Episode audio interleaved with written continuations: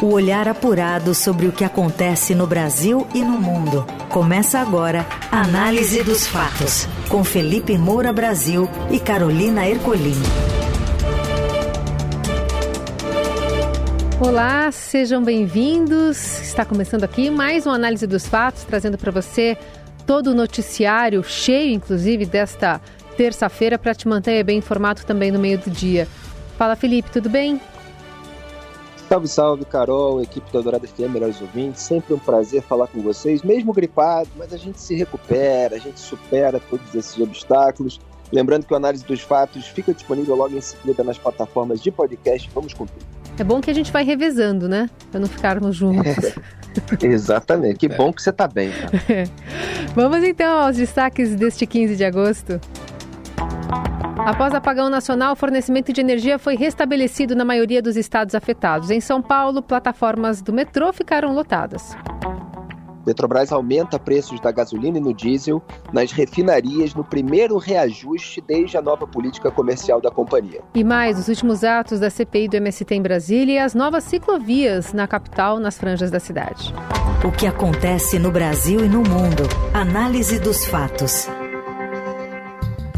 Queda de energia atinge todos os estados do Norte, Nordeste, Sudeste e Sul. A Ludmila Rocha conta mais sobre esse apagão, repórter do broadcast. Boa tarde. Um apagão atingiu quase todos os estados do país na manhã desta terça-feira. A ocorrência, que começou às 8h31 da manhã, só não atingiu Roraima, já que o estado ainda não está conectado ao Sistema Interligado Nacional de Energia Elétrica. De acordo com o Operador Nacional do Sistema Elétrico, 16 mil megawatts foram afetados pelo problema. As causas ainda estão sendo investigadas. O vice-presidente da República, Geraldo Alckmin, informou o restabelecimento do fornecimento de energia nas regiões Sudeste, Sul e Centro-Oeste. Na região norte, 40% da energia foi retomada. Já no nordeste, o índice é de 80%.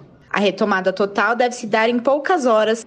O ministro de Minas e Energia, Alexandre Silveira, decidiu voltar ao país antecipadamente por conta do ocorrido. Ele acompanhava o presidente Lula na posse do novo presidente do Paraguai. Os dois países negociam os novos termos do Tratado de Itaipu Nacional, usina hidrelétrica que fica na fronteira entre os dois países.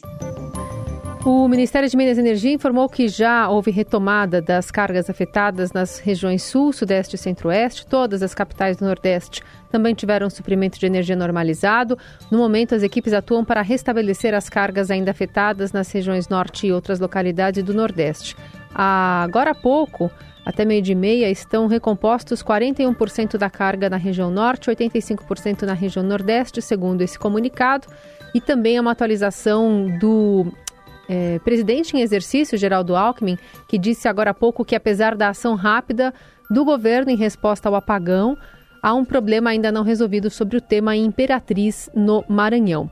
Aqui em São Paulo, o apagão afetou a operação em diversas linhas do metrô, como a 1, azul, 2 verde, 3 vermelha, 5 amarela e 15 prata. As plataformas ficaram lotadas por conta do problema. O ônibus do sistema Paese foram acionados entre as estações Paulista e Luz por volta das 9 horas da manhã. É gravíssimo, é preocupante e, obviamente, todas as causas precisam ser apuradas. Nesse momento só se tem suspeitas e especulações. O que se sabe é aquilo que foi colocado pelo Operador Nacional do Sistema Elétrico, o ONS, falou que o apagão começou com a interrupção do fornecimento de 16 mil megawatts de carga no norte e no nordeste. Mas, repito, as causas ainda estão sendo apuradas. O Alexandre Silveira, ministro de Minas e Energia, cumpre a sua obrigação de retornar ao Brasil. Qualquer autoridade responsável por determinado setor que esteja em viagem é, durante um problema imenso é, dentro desse setor precisa retornar ao país. Você tem até um histórico de políticos que mantiveram as suas viagens e depois isso gerou um tremendo desgaste. Agora, isso não quer dizer também que a atuação é, seja maravilhosa nesse campo. É, é preciso justamente investigar é, o que, que se pode fazer para que nunca mais ocorra. Há suspeita aí de um problema na subestação Xingu, no Pará, é, também é, uma interligação entre Serra da Mesa e Gurupi, Gurupi Miracema em Goiás. É, você tem especialistas que estão falando é, sobre o aumento da participação das fontes eólicas, né, movida é, pela força do vento e solar, do sol, né, é, no Nordeste, que isso pode resultar em variações de produção local é, de eletricidade, é, em razão justamente da flutuação dos ventos, da passagem de nuvens, etc. E isso causaria trancos no fluxo de energia nessas linhas é, de transmissão. Essa é, interligação nesse sistema, do qual só Roraima é, não faz parte, é o conjunto de linhas de transmissão que ligam as instalações de geração de energia é, do norte e do nordeste com as instalações é, da região sudeste. É, então, um problema nesse sistema acaba afetando todo mundo, chegando até a linhas de metrô, como a Carol colocou aí é, na introdução.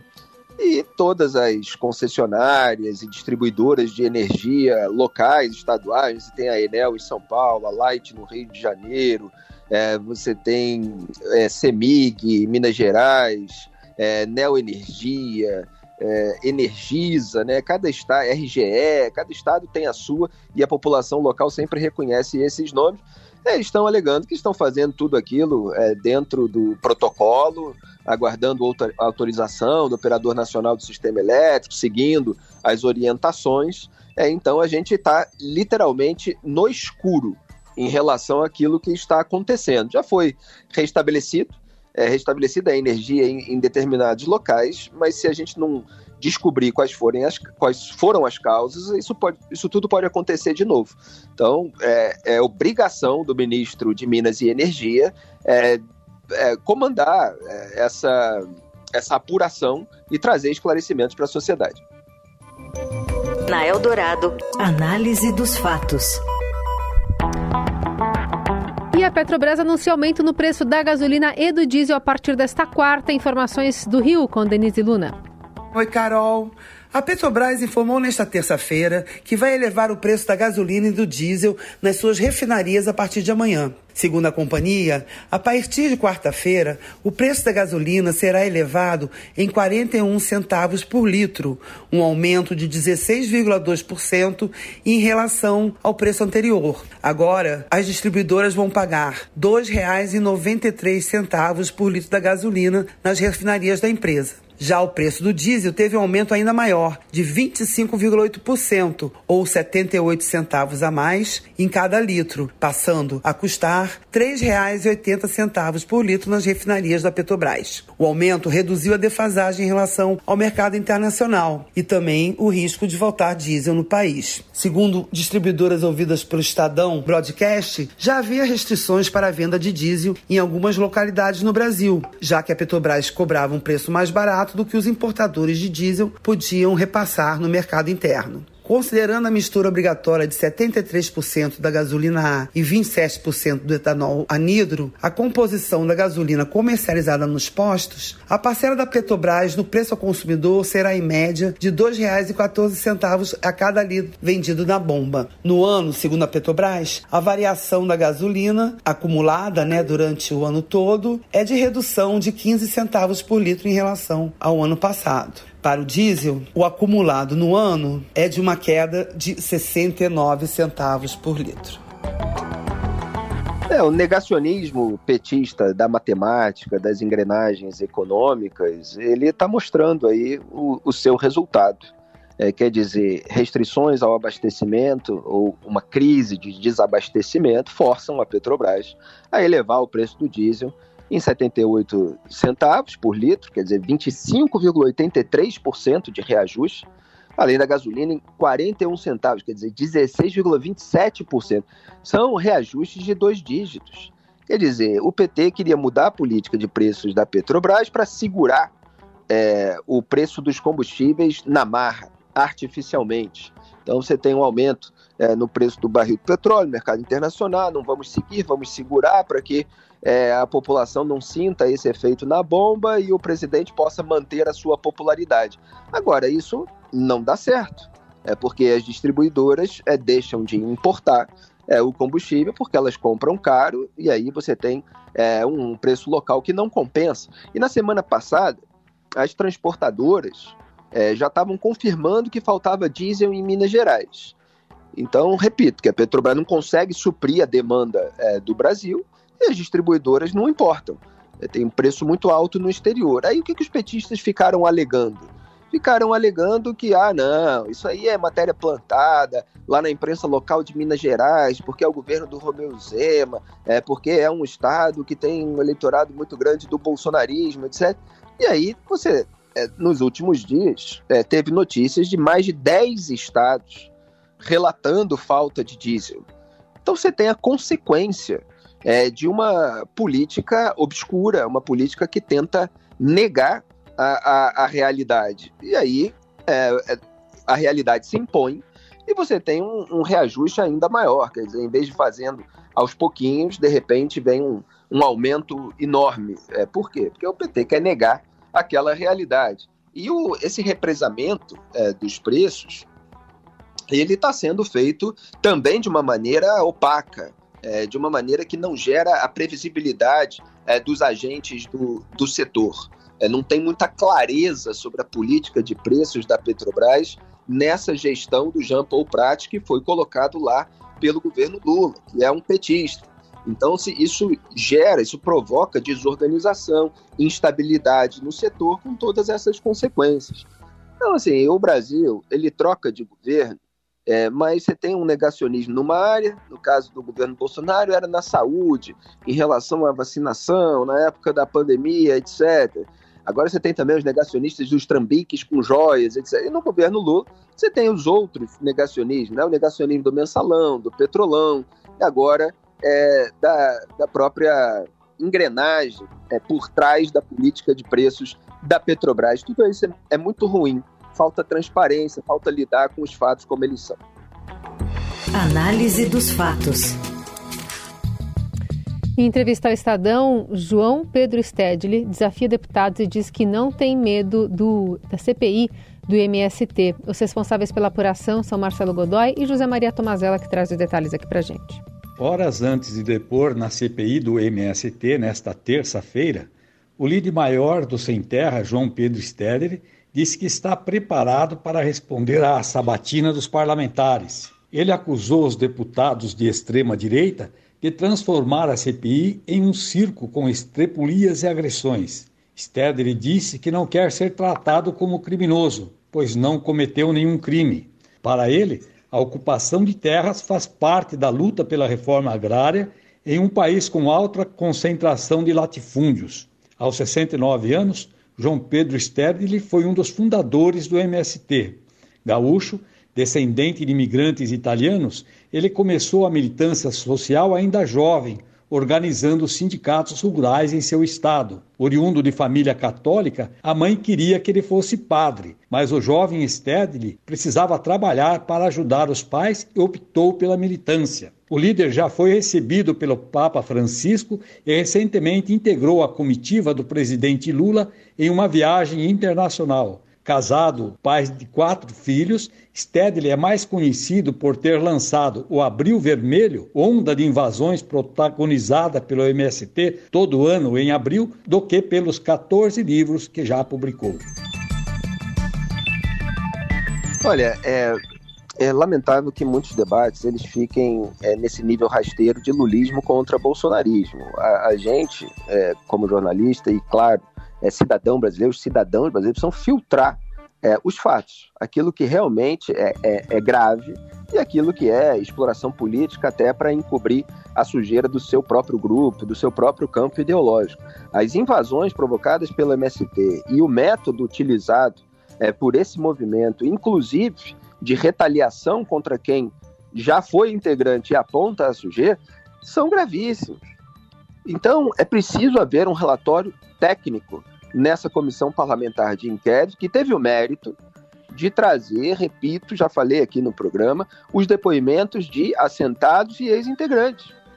O depoimento de Noêmia dos Santos, assentada de uma fazenda de Goiás, contou a história, inclusive, de Dona Maria, foi enrolada num colchão ao qual seria ateado fogo. O sogro dela teve que pedir aos demais integrantes, implorar para eles não faz isso não, ela tem um filho deficiente, etc. Aí que soltaram, pegaram as coisas dela, levaram para a margem da rodovia. Quer dizer, ela contou histórias de intimidação. É, a Noêmia dos Santos, o Joviniano, é, o sobrenome dele me fugiu agora, o Joviniano Rodrigues, é, e a Vanusa Souza, né? Jovineno que se tornou um inimigo é, do MST porque denunciou aqueles métodos internos, foi chamado de traidor. A Vanusa reclamou de maus tratos, quer dizer, é, é, relataram é, como era obrigado é, o membro do MST a votar no PT, senão é, você era alvo de intimidação, era alvo de, de retaliação. Então, a CPI pretende aí fazer é, um, propor um indiciamento de cinco lideranças envolvidas, envolvidas com essas invasões de terra e fazer uma associação ali de políticos do PT e do PSOL é, que tem ligação com esse movimento. Vamos ver o que, que eles vão apontar é, em termos de dinheiro público, é, porque há ali uma, uma revelação sobre é, uma área estadual que teria contribuído com o movimento, etc. Vamos ver se isso vai estar entrelaçado a práticas eventualmente criminosas, é, para que se tenha um histórico é, de fatos muito graves. É, o que aconteceu em abril com a invasão de diversas fazendas e propriedades, é, não pode ficar acontecendo o tempo todo e ser acobertado pelo governo federal, que não ousa fazer uma crítica mais contundente àqueles seus aliados históricos. E quando o líder, João Pedro Stedley, que depõe hoje, é levado pelo governo Lula na comitiva para uma viagem internacional na China, aí é o escárnio completo. Então é óbvio que tudo isso tem que acabar e o governo Lula estava sentindo tanto é, o depoimento dos ex-integrantes que fez ali é, uma pressão no Centrão, que contou com a co colaboração do Arthur Lira para blindar é, o governo dessas investigações. Então, provavelmente não vai sair responsabilização e punição de ninguém, mas o relatório dos fatos históricos precisa ficar registrado. Você ouve Análise dos Fatos, com Felipe Moura Brasil e Carolina Ercolim. Seguimos com o Análise dos Fatos aqui no Eldorado, agora para falar sobre bicicleta. A campainha que o, que o Felipe não tem na bicicleta dele. Vamos falar do Eu mapa não da. Tenho mesmo. Ah, você tem. Ainda mais essa aí. Ah, jamais essa. Você tem uma, tá bom. Mapa da Prefeitura de São Paulo traz novas propostas de ciclovias, mas manutenção das já implementadas é o principal problema atualmente. Conta mais, Giovana Castro.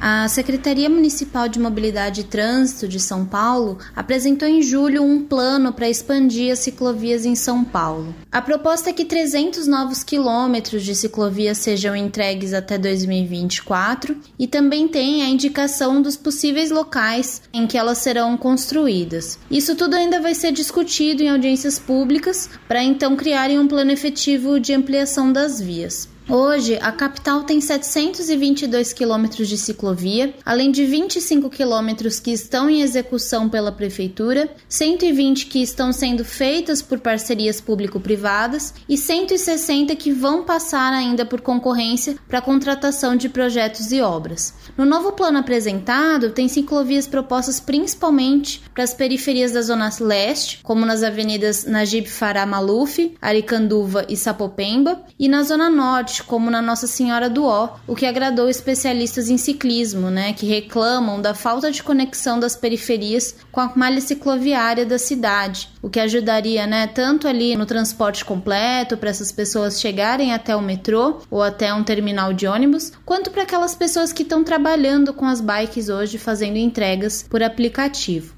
Por outro lado, os especialistas e também alguns ciclistas reclamam que as ciclovias que já existem hoje em São Paulo estão sem manutenção muitas vezes. Eu estive em algumas delas e encontrei faixas com a tinta descascando, árvores invadindo a pista de bicicletas e muitos carros parados em cima, dificultando o trânsito dos ciclistas. Sobre isso, a prefeitura disse que nas próximas semanas uma ata de registro de preços vai permitir assinar contratos de um programa permanente permanente de manutenção da malha cicloviária. A gestão do Ricardo Nunes tem sido cobrada pelo atraso na ampliação das ciclovias em relação ao plano cicloviário de São Paulo e também pela manutenção. Então essas são medidas aí lançadas recentemente para tentar reverter esse cenário. Na reportagem completa no site do Estadão é possível ver o um mapa com toda a malha cicloviária de São Paulo, ver as propostas novas e também pesquisar se pode ter uma ciclovia nova na sua rua e no seu bairro.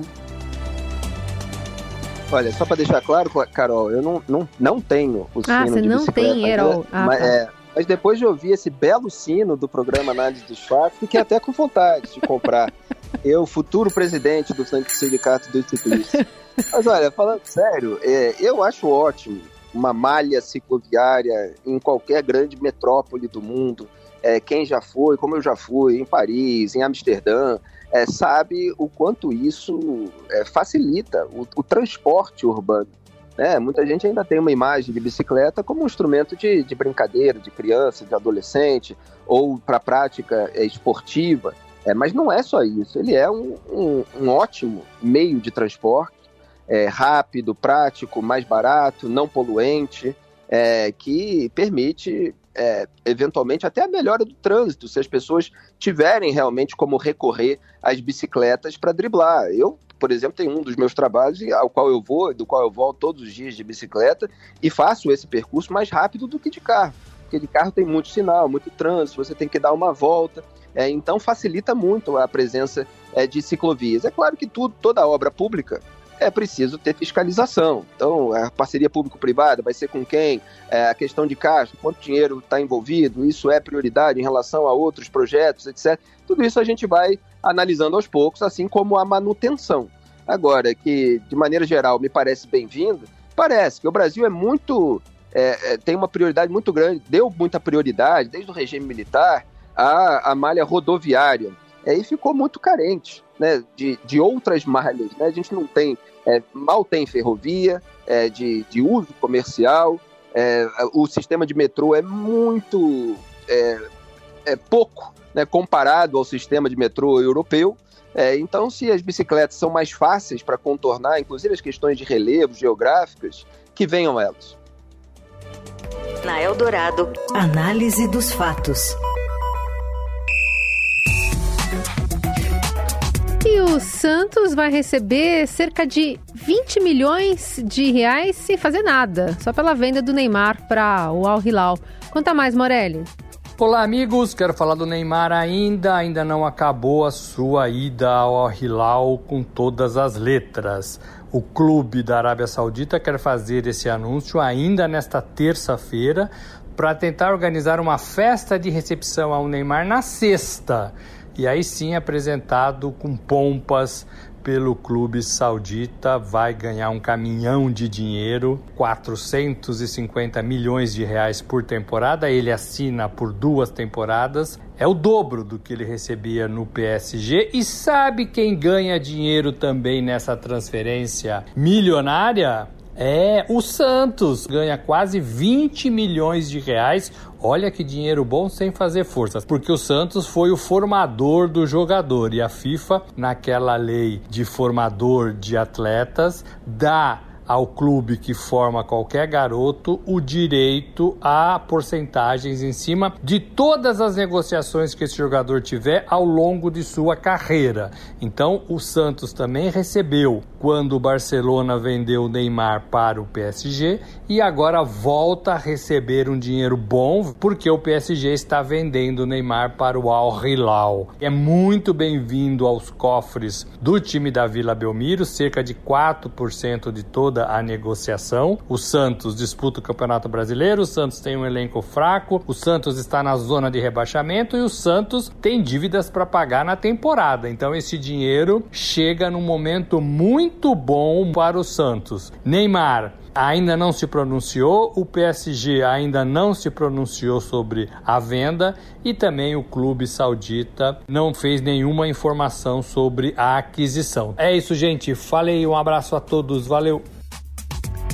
Bom, pelo menos o Santos ganha alguma coisa, né? 20 milhões de reais. Já comentei aqui que eu lamento. Neymar tá com 31 anos, pelo menos podia jogar ainda mais umas quatro temporadas é, num futebol de alta performance como o europeu, mas arrumou muitos problemas por lá e tá dando prioridade a fazer o pé de meia dele é, para se aposentar tranquilo, ganhando aí é uma, uma fortuna. Eu prefiro quando os grandes talentos de qualquer área desenvolvem ao máximo as suas potencialidades e colocam essa vocação em primeiro lugar. Fechamos por aqui esse análise dos fatos, sempre com a produção, edição e coordenação de Laís Gotardo. Trabalhos técnicos de Moacir Biasi, comendo a mesa de som é de Carlos Amaral. Valeu, Carol, tamo junto, até amanhã. Até amanhã.